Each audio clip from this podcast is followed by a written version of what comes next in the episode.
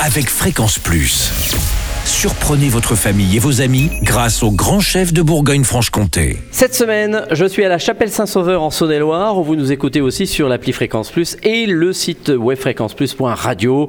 Toujours en compagnie du chef Philippe Rameau dans les cuisines du Moulin de l'étang de Chavennes. Bonjour chef. Bonjour Charlie. On termine ces rendez-vous avec, comme d'habitude, le dessert. Et aujourd'hui, eh bien, pour cet épisode, l'île flottante. On ne sait pas tous faire l'île flottante? C'est difficile. Ne pas confondre île flottante et œufs à la neige. Ah bon? Il y a une différence? Oui, il y en a. Les œufs, les œufs à la neige sont cuits dans du lait poché, Mhm. que l'île flottante est cuite au four. Ah ben je l'apprends aujourd'hui, non Ça, euh, je le dirai à ma mère.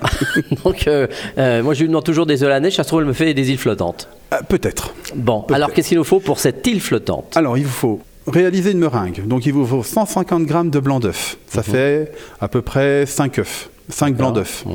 Vous incorporez, vous montez les blancs en neige. Vous incorporez 200 grammes de farine. Une fois que c'est incorporé, vous garnissez des petits ramequins. euh, soit en aluminium qu'on trouve dans le commerce ou des, des choses assez faciles à trouver. Vous cuisez au four au bain-marie pendant 100, enfin à 100 degrés pendant 30 minutes. Mhm. Pendant ce temps, vous réalisez une crème anglaise ou vous l'achetez toute faite, mais vaut mieux la bah, réaliser, peut la c'est quand faire, même quand même, meilleur. hein. hein. Donc vous mettez à bouillir un litre de lait. Vous mettez 8 jaunes d'œufs mélangés avec 250 g de sucre que vous faites blanchir. Vous versez votre lait bouillant dessus.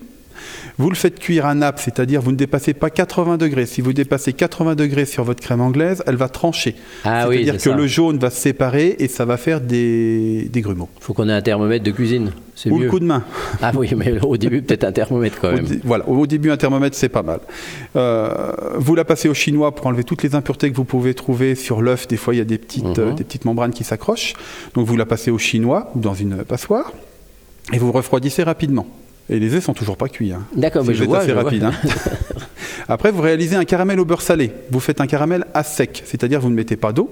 Vous touillez votre sucre pendant jusqu'à ce que ça obtienne une couleur euh, ben, blonde. Mhm. Vous déglacez soit au beurre, soit à la crème, soit aux deux. Moi, je mets les deux parce que quand à faire, il vaut mieux Mhm. mettre du riche. D'accord. Avec du beurre salé, bien entendu. Vous déglacez aussi avec de la crème et vous refaites cuire un petit peu jusqu'à ce que la consistance soit caramel liquide. Vous réservez, vous mettez de côté. Et après, ben, une fois que vous avez sorti vos œufs du four, refroidis quand même, c'est meilleur. C'est mieux. Vous posez votre œuf au milieu d'une assiette à soupe. Vous encerclez avec la crème anglaise. Il faut que ça flotte un peu parce Ouais, que ah bah, c'est flottante. Hmm, c'est plus joli. mieux. Et vous servez avec un petit pot de caramel fondu à côté. Ah, c'est très bien. Ah, la belle présentation. Ben, merci, chef. Alors, vous êtes chef euh, d'un côté, mais vous êtes aussi pisciculteur de l'autre. Oui. Puisque là, on est à un bel étang, d'ailleurs, le nom, hein, le, moulin, le moulin euh, de l'étang euh, de Chavennes. Donc, vous êtes là depuis combien d'années? Euh, la pisciculture est, implantée ici depuis 65, Ah oui. donc ça fait un petit peu de temps, Mhm. mais moi je n'ai pas cet âge-là, moi je suis un tout petit peu plus jeune quand même. D'accord. Et donc, vous élevez euh, les poissons qui sont en face du restaurant. Et, oui, on euh, fait de l'élevage extensif et non pas intensif, Mhm. donc ça se déroule euh, en milieu naturel, on fait les pêches tous les ans, on trie, on et sélectionne Vous avez quoi comme poisson. poisson dans cet étang?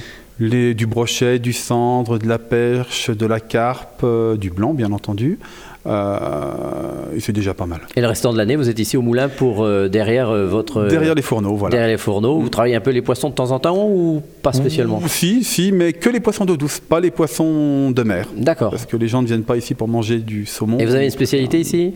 Ben, Le croustillant de cendre ou le cendre aux écrevisses, Mhm. le cendre aux noisettes aussi. D'accord. Euh, beaucoup de, choses qui tournent autour du cendre, des grenouilles et du poisson. euh. Eh bien, merci Philippe Rameau de nous avoir accueillis euh, cette semaine dans ce beau moulin de l'étang de Chavennes, ici à la chapelle Saint-Sauveur. Prochain épisode dès la semaine prochaine avec un autre chef. Et d'ici là, chouchoutez vos papilles. Chaque semaine, découvrez les meilleures recettes des grands chefs de Bourgogne-Franche-Comté. Du lundi au vendredi, à 5h30, 11h30 et 19h30, chouchoutez vos papilles. Fréquence Plus.